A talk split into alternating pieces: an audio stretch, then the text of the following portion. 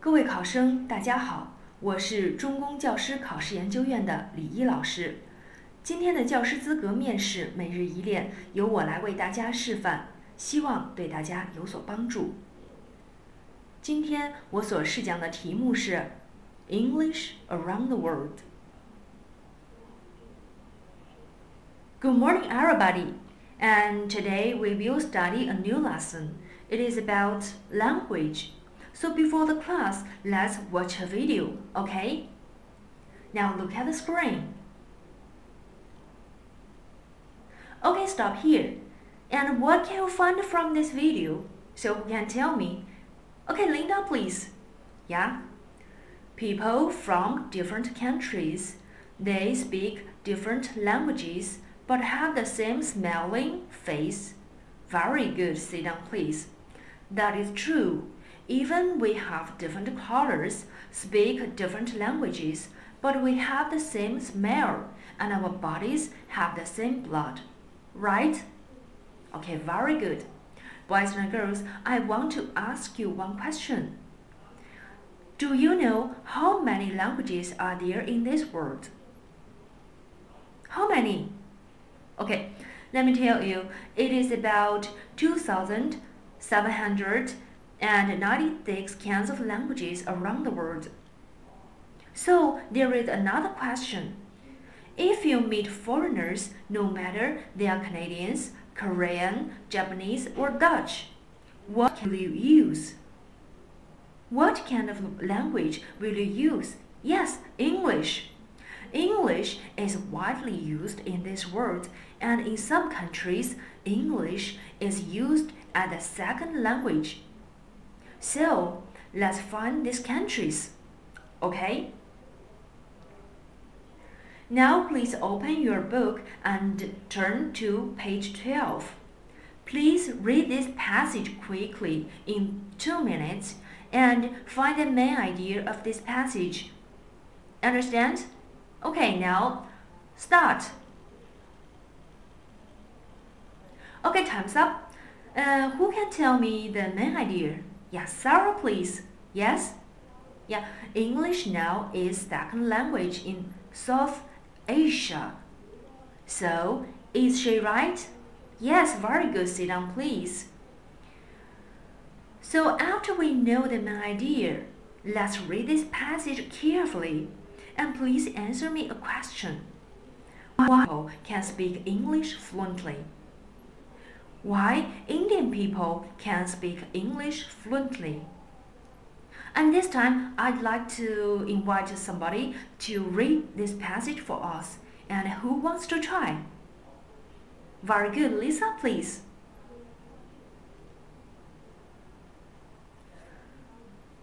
Good pronunciation. Sit down, please. Thank you. And now who can answer this question? Yeah, Amanda. Yes, because that Britain ruled India from 1765 to 1947.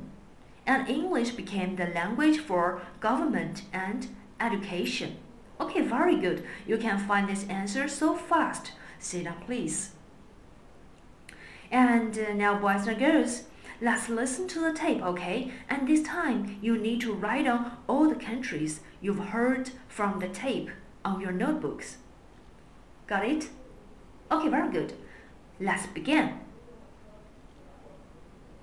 Okay, stop here. How many countries? Say together.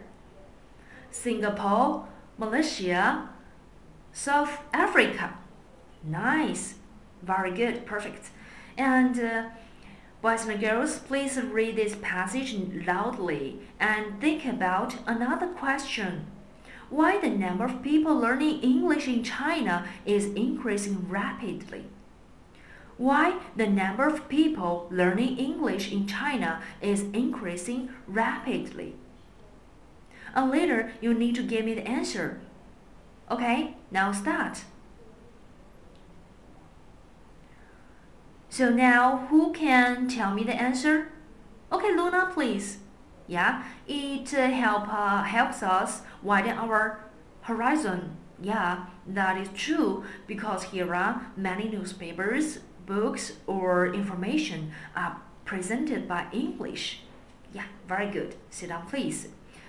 And uh, any other answers? Well, Elizabeth. Yeah, a lot of people like to travel around the world, so they need to use English to communicate with others. Okay, nice idea. And nowadays, people would like to enjoy with family or friends during the traveling outside, right? Okay. And now, everybody, you can read this whole passage again in five minutes. And please read it loudly. Now start. Finished? Good job.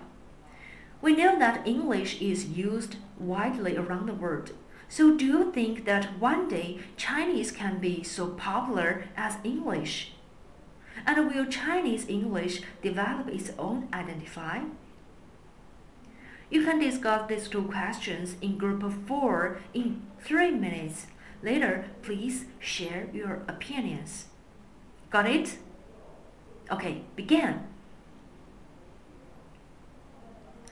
Okay, time's up. So now, who wants to share? Yeah, Crystal, please. Okay, you think that Chinese can be very popular in the future and we will have our Chinese English. Yeah, nice thought. Sit down, please. Thank you. And uh, any other opinions? Okay, I see. All of you agree with Crystal. But can you tell me why? Okay, Ruben, please. Yeah, China develops so fast and a lot of foreigners come to China and they can speak good Chinese. Yes, but Ruben, can you give me some examples? Yeah, Da Shan, he is a Canadian. Good, sit down please.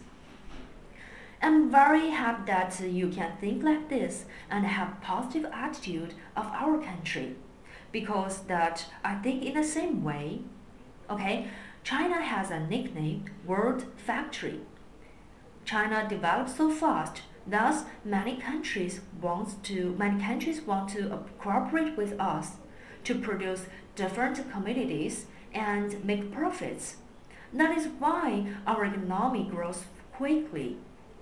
And we can find that there is a lot of Confucian colleagues around the world, right? That is the reason why many foreigners can speak fluent Chinese. And we also can find many new words in English, such as mahjong, kung fu, jiaozi, and so on. That means Chinese influences English a lot. So I believe that Chinese can be popular in the future. Right? Okay.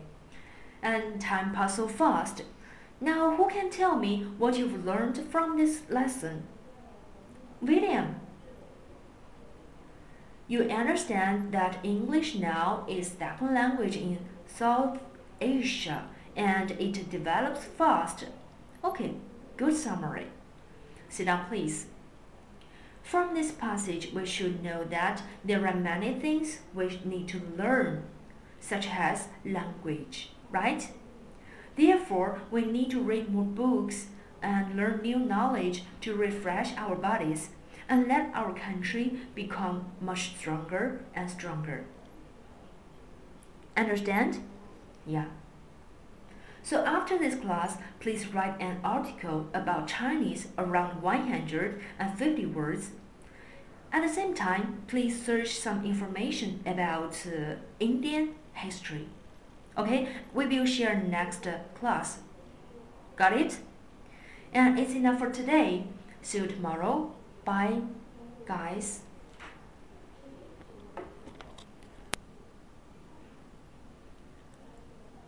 Please talk about your understanding of appositive clause. The function of appositive clause is a supplementary specification to a noun. This kind of clause equals to a noun and this clause always appears after the related noun closely. For example, the news that we are having holiday tomorrow is not true. This is appositive clause.